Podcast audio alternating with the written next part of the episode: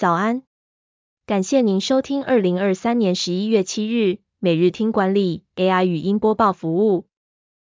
每天早上七点，用五分钟带您快速了解最受欢迎的商业新闻和职场话题。欢迎您至 Apple Podcast 或 Spotify 搜寻每日听管理，并订阅节目，还能一次浏览过往集数。另外，只要在经理人官方 LINE 聊天室输入“听书”两个字，就能解锁限量的隐藏优惠。首则文章是：马斯克批评中阶主管是累赘，真的是这样吗？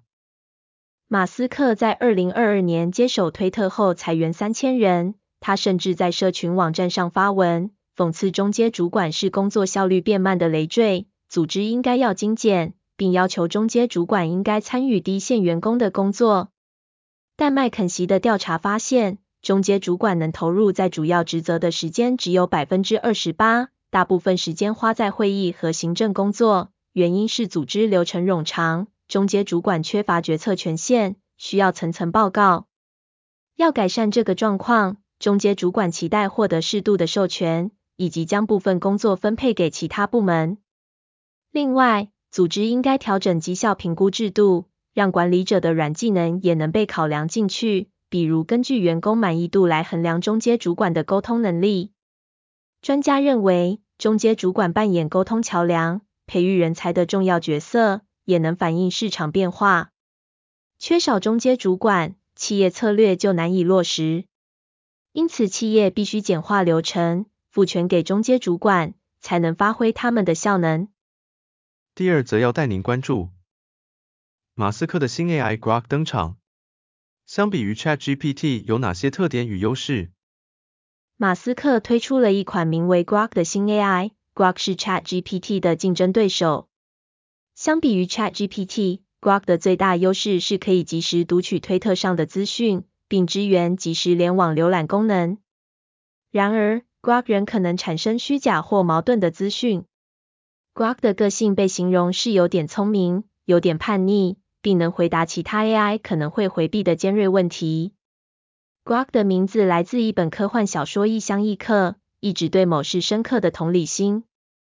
马斯克表示，他的目标是为多元背景和政治观点的不同族群创造人工智慧。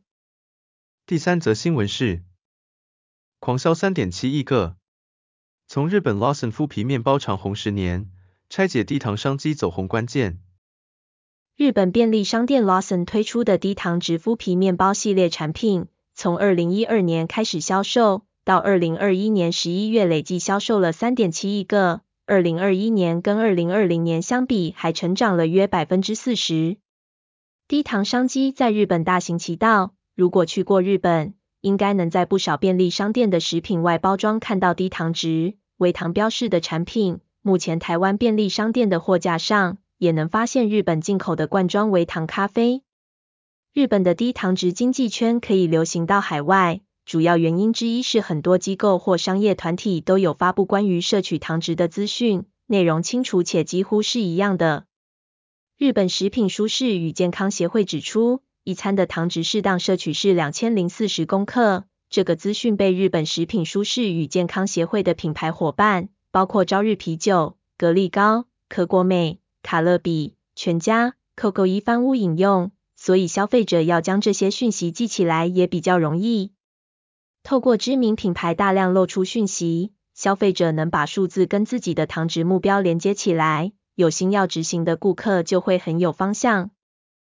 最后带您关注，出现五个征兆，可能陷入中年危机了。四十岁后要有的新成功思维。步入中年后，有时不免恐慌，以至于发生行为反常的情况，像是购买昂贵或拉风的新车，为的是使自己看起来很成功，或是辞掉稳定的工作，开创风险高的新事业，甚至从事大胆或危险的活动。成功学大师科维指出，出现特定情况，代表你可能陷入中年危机了。